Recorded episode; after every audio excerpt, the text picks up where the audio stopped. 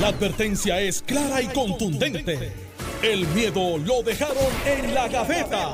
Le, le estás dando play al podcast de Sin, miedo, de Noti1630. Buenos días, Puerto Rico. Esto es Sin Miedo, Noti1630. Soy Alex Delgado. Ya está con nosotros temprano, aunque usted no lo crea, el senador Carmelo Río.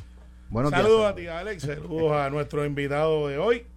Eh, no es Ángel Matos, así que hoy hay paz laboral. Hoy es Jesús Manuel Ortiz. Saludos, saludos a Carmelo, a Alex, a la audiencia Noti 1. Todo en orden. Aquí. bueno, estamos en orden divino y pues obviamente Jesús Manuel dice de qué vamos a hablar hoy. Y le dije, mira, esto es como todo el, todo el año en Navidad.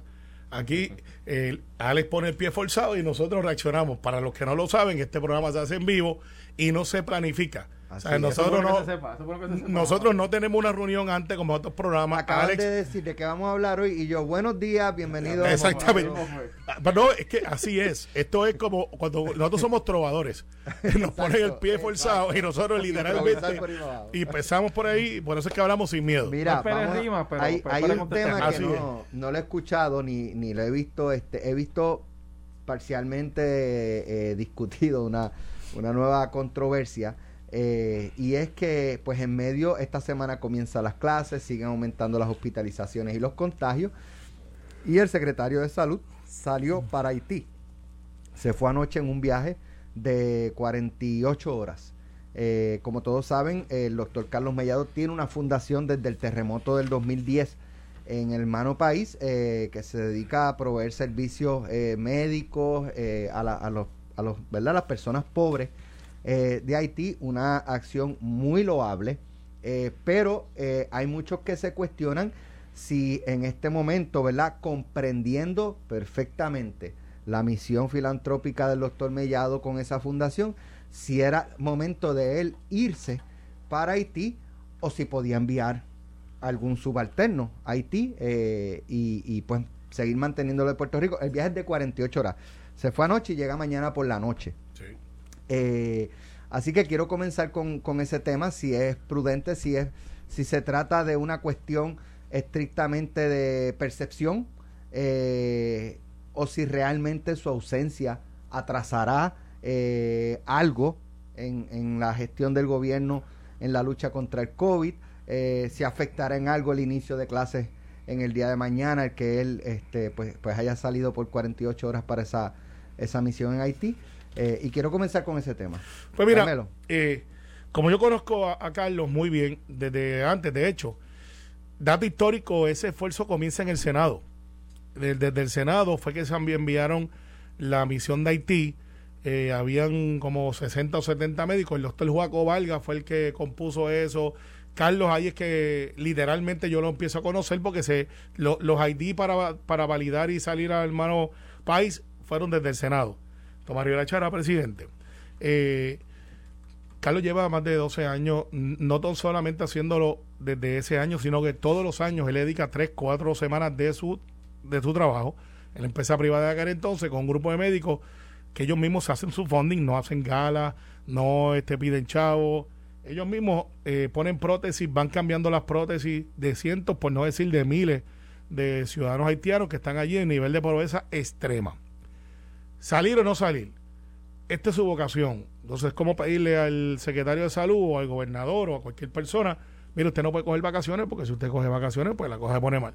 La tecnología provee para que usted pueda estar en contacto y si tiene que tomar decisiones, también el sistema provee para que usted tenga una cadena donde si hay que tomar decisiones se puedan tomar en cuestión de segundos. O sea, no es como antes que había que buscarlo en un teléfono. Ahora usted tiene un teléfono, puede hacer videoconferencia, lo hicimos en la pandemia, lo hicimos durante, o sea, no tiene que estar la persona ahí como antes, hace 10 años atrás. Y yo creo que, Carlos, eh, esto es literalmente algo que no es negociable para él. Estoy seguro que esta consideración se tomó en Fortaleza y él le tiene que haber dicho al gobernador, porque lo conozco, gobernador, yo necesito 48 horas. Esto es algo que es muy personal, es mío, es mi vocación, es mi llamado.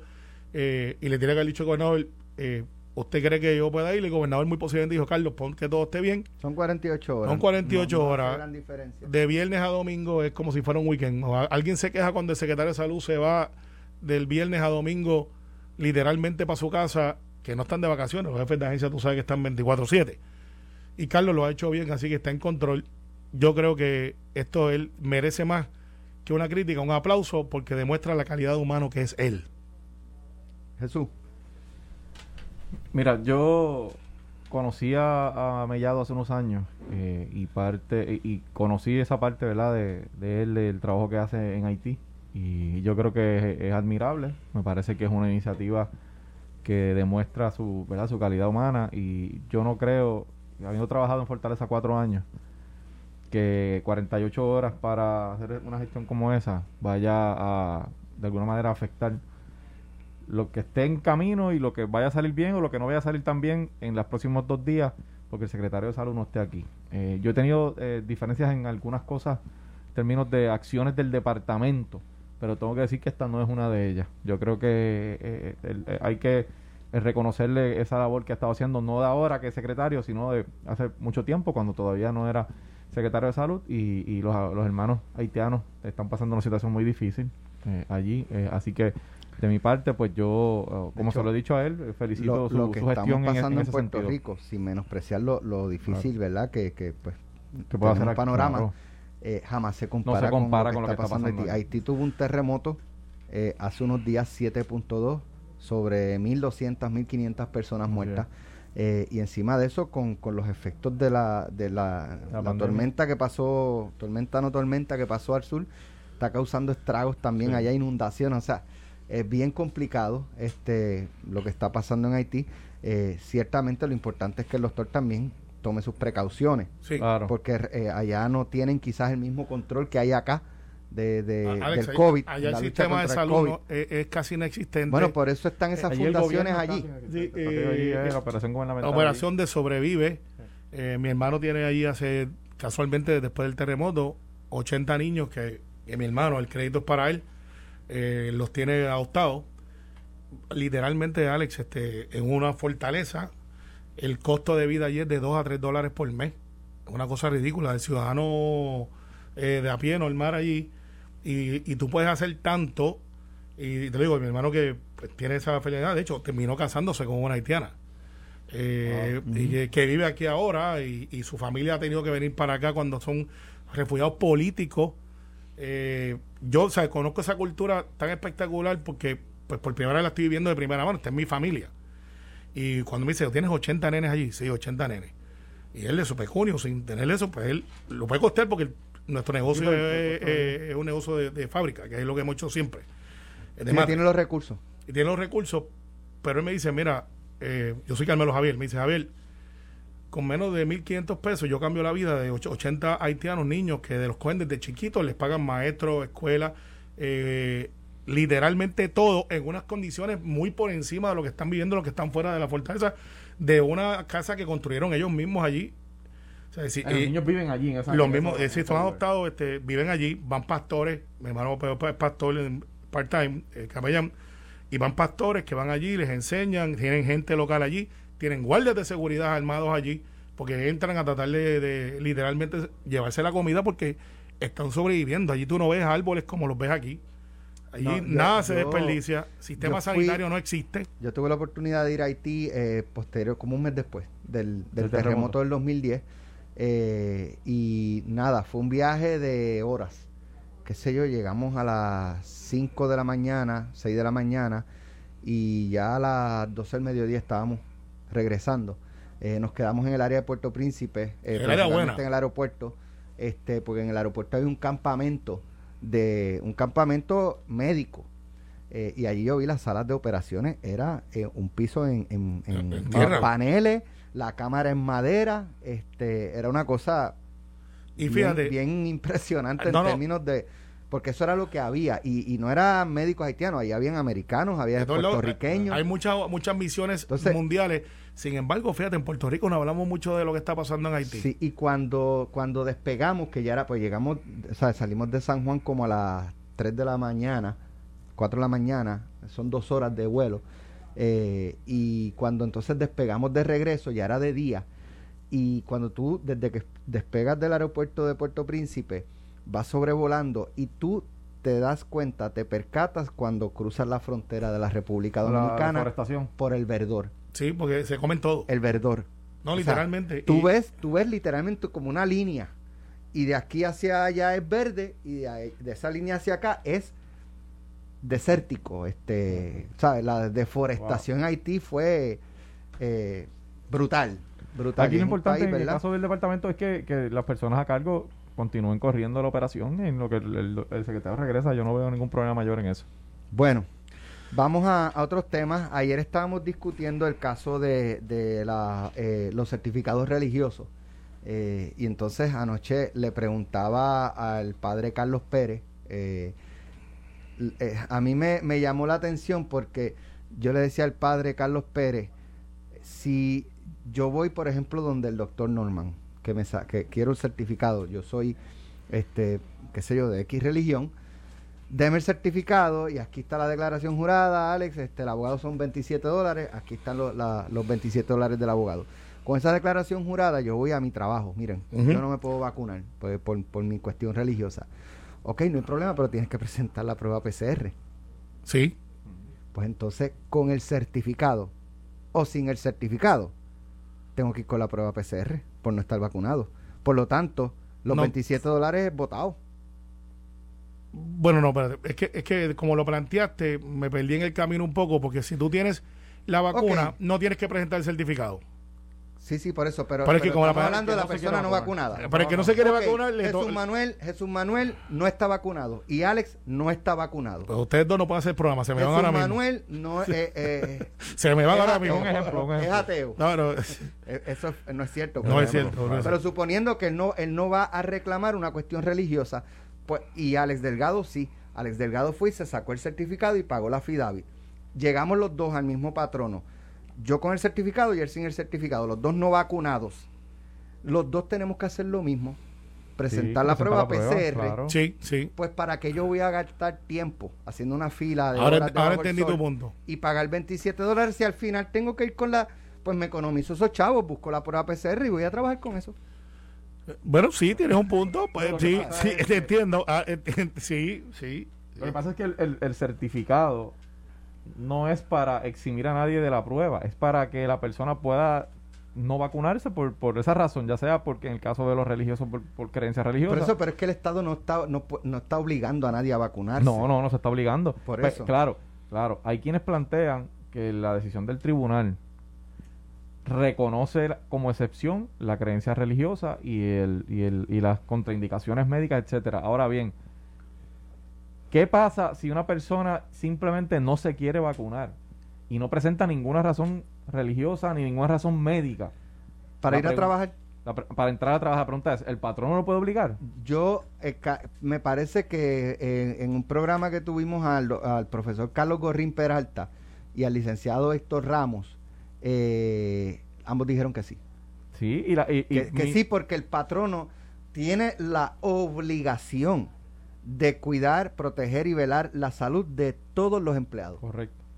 Así que, en efecto, sí puede un patrono exigir, una como se exige un certificado de salud. Pero mira, si no eh, es por las dos eh, excepciones que ya discutimos. Yo creo que ahí está la contestación a por qué entonces es necesario tener el certificado pero, pero, pero si, si el patrono dice, si no estás vacunado, no, ah, bueno, tienes el plan B, tienes que presentar la prueba semanal. Sí, pero ¿sabes qué? Mira, yo creo que nosotros somos expertos en COVID, en tratamiento, en vacunas. Eh, pues le hemos, le hemos machacado tanto que veo que dice que está, acelerándose la vacunación mandatoria. O sea, que aparentemente hay más gente vacunándose. Habíamos bajado en la curva. Eh, el esfuerzo estaba allí. no creo que adjudicárselo a la lotería, porque eso, crítica constructiva, como que hizo un boom de 24 horas y, y tú no ves la gente hablando de que me voy a vacunar porque me van a dar 25 mil pesos o 50 mil pesos. No sé por cuánto vaya. eso sí sales en la. claro, sí, está, pero que no, no, no creo que ese detonante estuvo ahí de que la gente salió a correr porque me puedo ganar 25 o 50 mil pesos. Creo, no es un mal esfuerzo.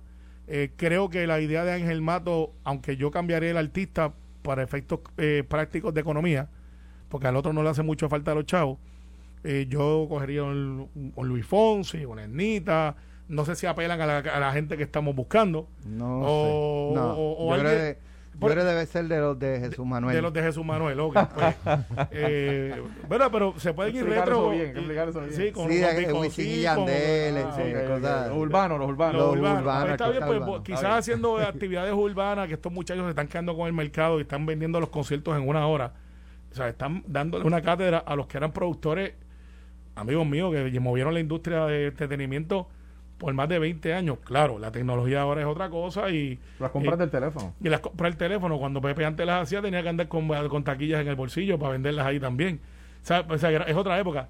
Pero sin embargo, yo creo que eso es más costo efectivo y hacerlo en los pueblos. Totalmente de acuerdo contigo, Versus darle 50 mil pesos para lo que se va. Ah, tú quieres ir para el concierto de Alex Delgado que va a estar ahí en Jayuya, en la plaza allí. Este, pues mira, pues vacúnate una semana antes, vamos para adelante, dale. Y entras gratis.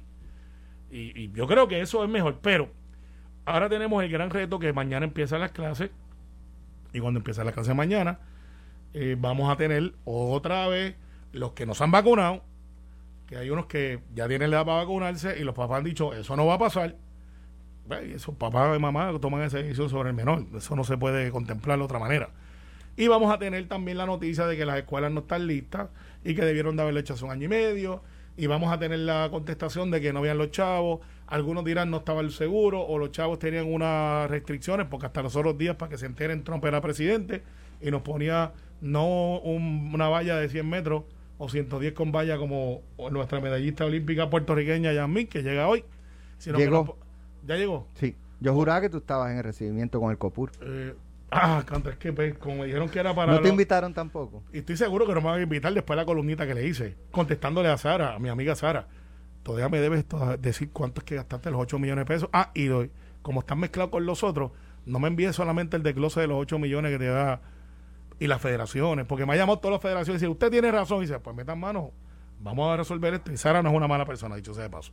No lo y no creo que tampoco este yo creo que la estructura está de no, no, no, claro que no. Yo, no, no, no, no, me atrevo. De manejo de fondos, de nebuleo, de.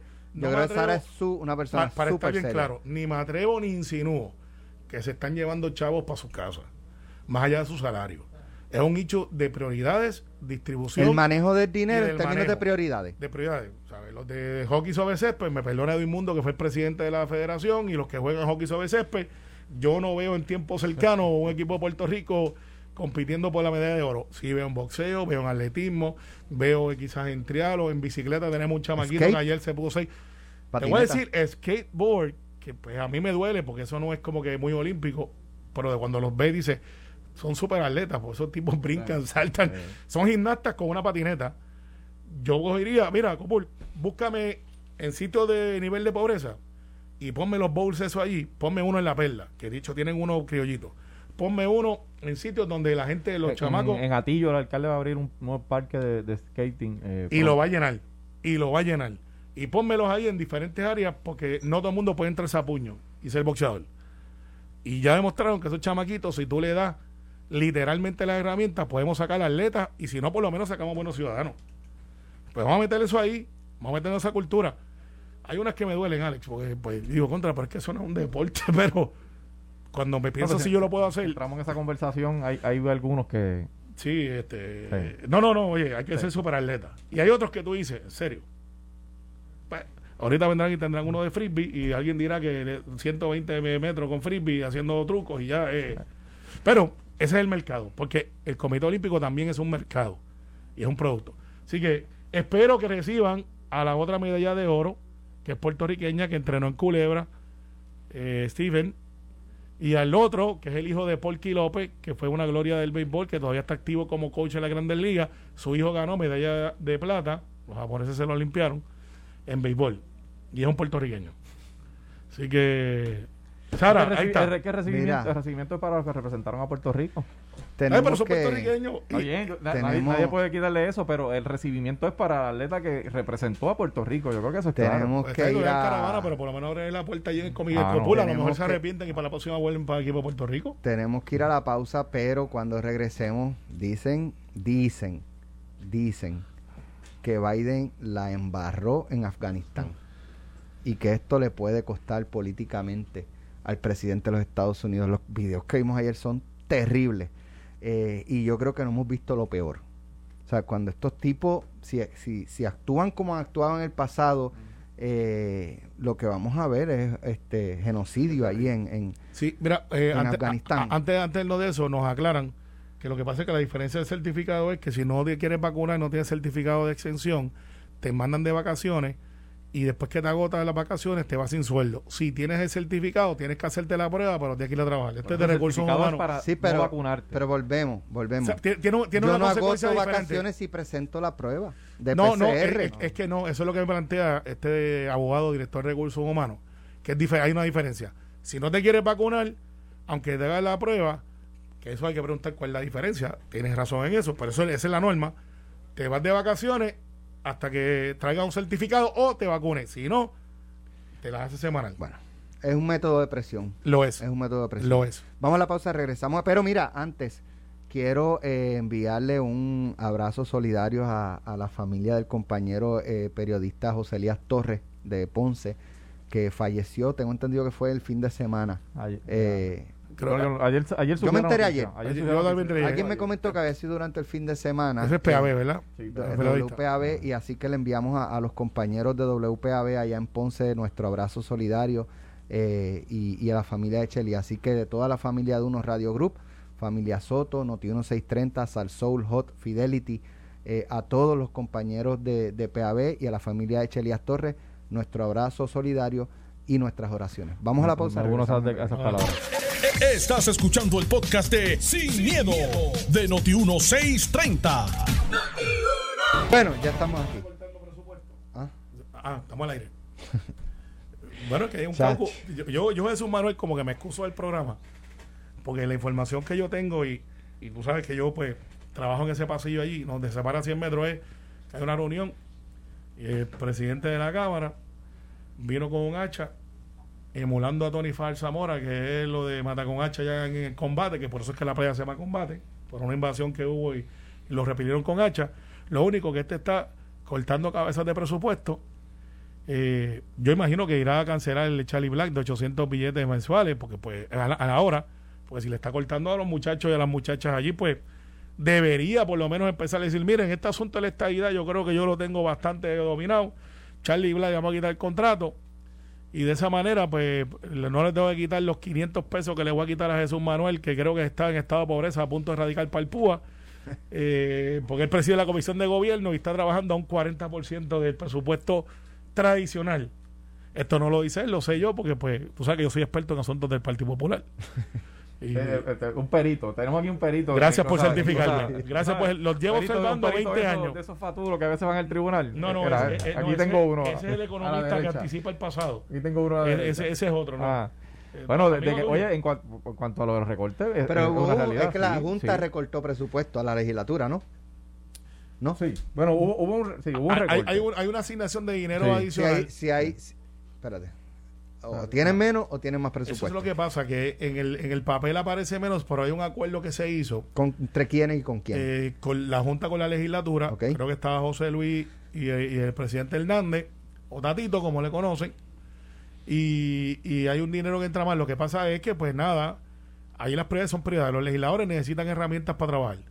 Y no puede ser que un legislador, y esto lo digo yo protegiendo la institución, independientemente de quién esté en mayoría y minoría, yo siempre he sido consistente Allí hace falta gente que tenga peritaje y por mil y dos mil pesos en el peritaje que hace falta allí de leyes, reglamentos.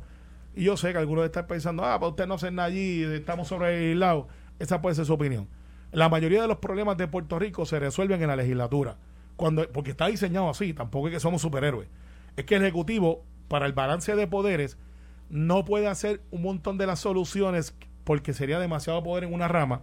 Y el balance es la legislatura que después de todo es donde más representativo hay, porque hay representantes que están más en la comunidad, están los at large o los de acumulación que representan el todo, y eso fue un, debate en los 60 para que uno solo y Muñoz en aquel momento tuvo la visión de que no puede existir una super, super mayoría, porque eso no iba a favor de lo que sería una gobernanza democrática. Y entonces al día de hoy tenemos los senadores en ocho distritos senatoriales representando 250 mil personas cada senador en teoría. ¿Qué sucede? El representante Hernández, yo creo que en su administración, esto lo estoy diciendo yo, ha sido negligente porque ha tratado de, mantener la paz laboral en su, en su entorno a base de contratos y cuando se acaban los chavitos o los manejan mal y los gastas demasiado rápido, es como cuando tu papá te daba 20 pesos para la semana, a mí me daban dos, por el otro tiempo. Eh, y se te acaba el miércoles y dice, pues se te acabaron, tienes que aprender a administrarte. Y ese es el problema que él ha tenido. Ahora él tiene que darle la cara a su caucus. Y si yo fuera miembro de ese caucus, le digo, bueno, ¿y qué vamos a hacer con el contrato de Charlie Black de 800 pesos la hora? Se tiene que ir. No, ¿por quién va a luchar usted? No, si tú me vas a tumbar a mí, ¿qué vamos a hacer con los otros contratos para asuntos en Washington? Se tienen que ir. ¿Qué pero te voy a decir lo que va a hacer. Va a votar los que estaban de la administración pasada. Eso es una puerta que se ha utilizado tradicionalmente para decir no hay chavo, estoy recortándole a los míos, vota 100 o 200 de superintendencia que le, que, que le corresponden a él, que él va a decir, esos no son míos como quiera, yo los heredé Pasan seis meses. ¡Milagro! Aparecieron chavitos y pone otra gente en superintendencia que sí son de él. Apúntalo ahí. Jesús, algo. Bueno, la realidad es que eh, nosotros tenemos caucus hoy a las 10 de la mañana. Obviamente de aquí salgo yo para, para el caucus. Yo tuve excuso un eh, minuto antes. Y tendremos la conversación allí. Yo, yo en eso soy, eh, y lo que discuto dentro del caucus lo discuto allí. Y cuando entiendo que debo discutir algo afuera, lo, hago. En este momento, pues voy a esperar al, caucus para tener la conversación con los compañeros. me llamó temprano, Tatito, y me dijo, ¿cuánto le dejo a Jesús Manuel? yo no sé, tiene, por poco te tumba por un voto, le llega como 10 votos, Alejandro está de viaje, pero si regresa, pues ya tú sabes que it's on like Donkey Kong. Este, Charlie está por ahí, Berniel está visitando, Berniel yo tú lo trato un poquito bien, no vaya a ser que de momento para Navidad en los Reyes Magos te traigan la cajita sin pasto y sin presidencia.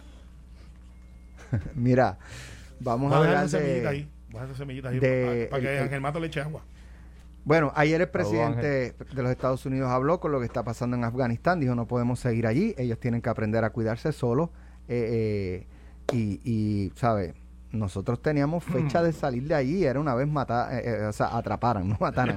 Era vivo muerto, era vivo muerto. Era vivo muerto. Vivo muerto, atraparan a, Osama Bin Laden y desestabilizáramos Al Qaeda. Las dos metas se cumplieron, pues por, qué razón tenemos que seguir gastando trillones de dólares allí si no vemos del gobierno afgano eh, intención o capacidad, no digamos intención, capacidad de, protegerse ellos mismos.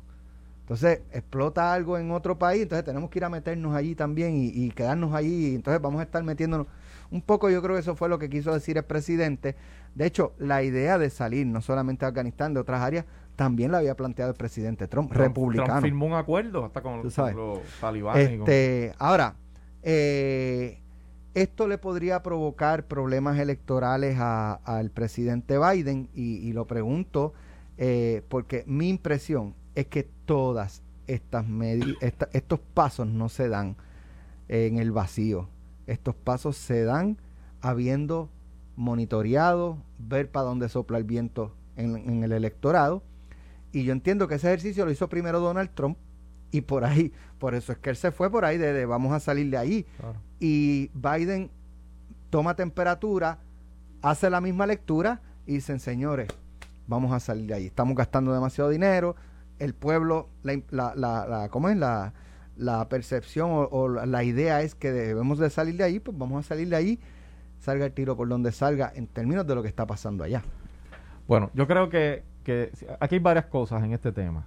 Primero, eh, me parece que lo que el presidente comunica eh, yo creo que tienes razón en términos de por qué eh, el ejército de los Estados Unidos va a permanecer en, un país que no quiere o no se atreve o no ha tenido la capacidad de defenderse ellos mismos y que no están dispuestos a pelear su propia guerra.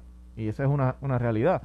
No olvidemos que esta presencia del ejército americano en Afganistán ya data de 20 años. Eh, más de 300 mil eh, tropas eh, de Afganistán fueron entrenadas por el ejército de Estados Unidos, se les dio equipo por, por 10 o 12 años para que ellos pudiesen no solamente construir una democracia allí, sino tener un ejército que los protegiera de, que regresaran eh, el ejército, esta gente de los talibanes, a, hacer lo que habían hecho en los 90 allí. y todo eso, Alex, vimos que en cuestión de tres días o cuatro días se, rindió, se rinde ese, ese ejército de Afganistán, no dan la pelea que debieron haber dado desde mi punto de vista por su, por su país y, en tres o cuatro días se apoderó del país el ejército, eh, nuevamente el, talibán. Así que eh, yo creo que las declaraciones del presidente en términos de que ellos no tienen, Estados Unidos tiene que pelear una guerra que, los propios locales no están dispuestos a, pelear, tiene todo el sentido del mundo. Claro está, eso no implica, y aquí viene la segunda parte, eso no implica que pueda tener unos efectos, no solamente en las aspiraciones a, la reelección de, Biden y en la campaña, sino en el pueblo norteamericano. Si, si llega a suceder algún otro evento, Dios no lo quiera, de terrorismo o algún otro evento que se pueda asociar de alguna manera, yo creo que sería devastador para porque obviamente todos los cañones del Partido Republicano y de la opinión pública van a ir contra el presidente Biden. Pero ciertamente la determinación, como tú dijiste, no la tomó solo él, comenzó con el presidente Trump, se tomaron acciones afirmativas y me parece que la fecha de salida era mayo de este año. Correcto. Eh, y se retrasa un poco el error, yo creo. después se habló de septiembre. De septiembre, ¿quién Y entonces, pero lo que pasó con la toma de Kabul el pasado domingo adelantó. Exactamente. Y, y era en mayo según Trump, Biden la extiende para septiembre. Ahí, ahí hubo un fallo, sin duda, porque hay unas declaraciones de Biden de hace semana, semana y media, diciendo que no íbamos, asegurando que nos iban a ver aquellas imágenes que se vieron en los 70 en eh, Vietnam. En, el caso de, ¿verdad? En, el caso de Vietnam. Y sin embargo, no vimos la misma imagen, pero vimos imágenes similares en esa, esa imagen terrible que vimos en, el aeropuerto con el avión despegando. Así que en ese sentido hay pros y hay contras en esa determinación, pero yo creo que su declaración en términos de que Estados Unidos tiene que pelear una guerra, que no ser, tienes razón. Debe ser horrible, digo, pienso yo, para el piloto de ese avión. Taxiando, eh, sabe, que se están, se están trepando, que puedes eh, con una goma matar a alguien, pero tienes que salir de allí. Porque si no, y, y, y, tú ir y, y, ¿sabes? Meterle, como dicen, el chambón eh, al avión sabiendo que hay, digo, si es que sabían, que habían dos que se habían este, sujetado, yo no sé si del ala o de qué otra parte, y despegar sabiendo que, que, van a caer al vacío. Horrible. Eh, no, eh, son cosas que son veredes, que uno pensaría que son de película y que no pasan. Pues están pasando. Hay una crisis humanitaria. Joe Biden, yo creo que eso pesó como cualquier otro presidente. Eso lo midieron, como hablábamos ayer fuera del aire. Dieron, bueno, ¿dónde estamos? Para los que andan por ahí, como Ramón y, José, tomándome riesgo de que ellos están de 8 a 9 y yo de 9 a 10, que son primero los Reyes o Santa Claus. Al final, este. Creo bueno, que, las 9 siempre serán después de las 8. Exactamente. Pero ellos dirán que entonces mañana ellos hablan primero. Pero el análisis que ellos hacen es que Biden es flojito en relaciones internacionales y que Trump era el, el cacique Aguibaná que llegaba allí y acababa con los caribes. Sabemos que la historia es totalmente equivocada y que es al revés, que los caribes acababan con los, con los taínos. Pues quiero decirle que Trump se iba a ir también, como dice su Manuel, lo habían dicho, y siempre se había planeado lo que se llama un, un plan exit. Estados Unidos no puede ser tampoco el, como ha pretendido ser en algunas instancias, el policía mundial. Vamos a ser eh, claros, en el caso de Afganistán, allí intereses económicos no creo que hubiese alguno. Era una cuestión de que ellos eran los que estaban protegiendo a Osama Bin Laden. Y Osama Bin Laden estaba escondido en esas cosas y es que entran ellos. Finalmente lo encuentran en Pakistán, pero es porque cuando entran a Afganistán, él, se, eh, él, se mueve. Pero hablando de geología, lo que pasa es que eso es una, una área yo no recuerdo la última vez que estuvieron en paz. Yo creo que llevan cientos de años en guerra esa guerra está ahí. Lo que pasa es que como no está al lado de nosotros, no, pero la sentimos en la bomba. Mírate cómo está la gasolina. Y, eso tiene que ver la región. O sea, porque si tú dejas que el talibán, de momento, que es un movimiento de terroristas, que sabemos que están ahí, que son unos radicales, algunos dirán que es una religión, y usan el Corán como excusa, aunque la, la fe del Corán aquí te dice, miren, es todo lo contrario. El, el Corán no dice que vamos a matar gente y que las mujeres estén aquí y allá. Al final del día, Alex, el, hecho es, el hecho es que eso siempre le va a costar a la economía mundial y le cuesta también al asunto del petróleo, pues si tú tienes unos terroristas al lado y dices, pues vamos para el pozo que está en la esquina, no nos queda tan lejos, y vamos a hacer lo que pasó en una ocasión, y vamos a quemar el pozo, y vamos a hacer otro, y vamos a estabilizar la economía mundial. Hay un interés como quiere económico. Sin embargo, tampoco nosotros podemos gobernar Afganistán ni Irak. Podemos ser aliados y también están los franceses, están los británicos. Esto no es. Aquí hay un montón de gente que se están yendo también. Imagínate, eh, eh, entra, entra el talibán a Kabul y el presidente de Afganistán sale corriendo. Entonces Estados Unidos tiene que. También, ah, mira, se metieron allá. el de allí salió corriendo. Imagínate, me quedo yo mirando allí. Imagínate. Ese no esperó, ese no esperó. Ahora, ahora. Estados Unidos tiene una fuerza militar brutal. Mil veces superior a la Y las armas que están dando allí, antes de empezar a invitado especial, que se están poniendo en las redes, ¿sabes por qué esas armas no las pueden traer para atrás? Porque esas armas no las compraron eh, la subasta de esos son armas que todo el mundo sabe que en las guerras hay dealers y están allí y no las pueden decir mira vaya güey ese rifle que tenía aquel que lo compramos no ese no está comprado en la subasta esa es otra operación cover up. Y los dejaron allí.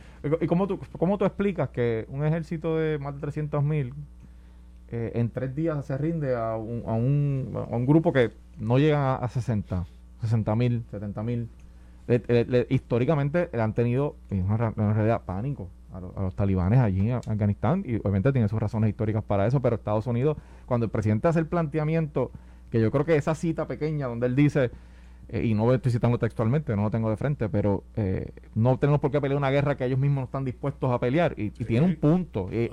oye, cuesta trillones de pesos. Que, puede, tener consecuencias, los podría tener. claro que sí. ¿Verdad?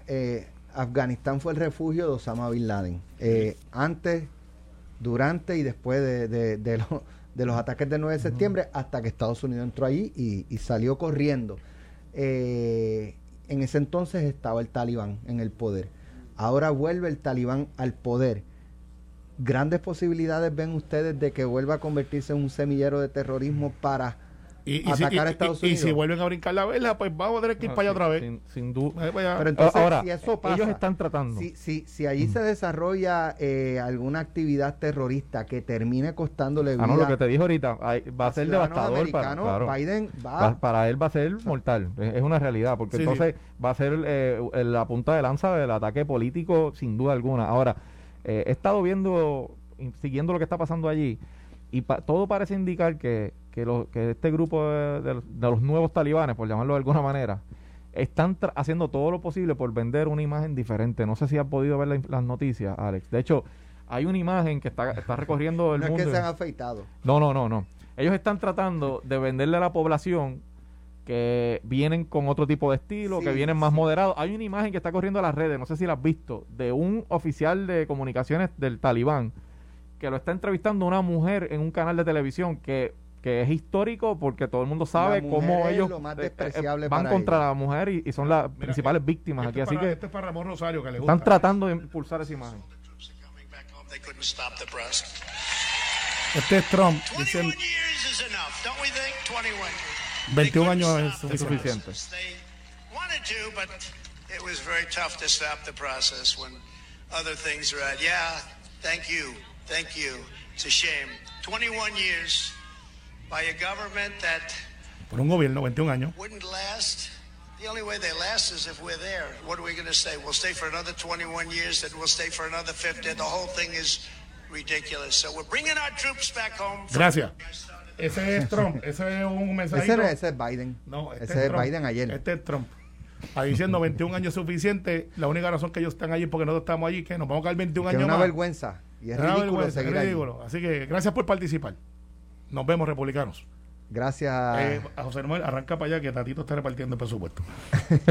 gracias, Jesús Manuel. Gracias, gracias, Esto, fue el podcast de Sin, miedo, de Noti1630.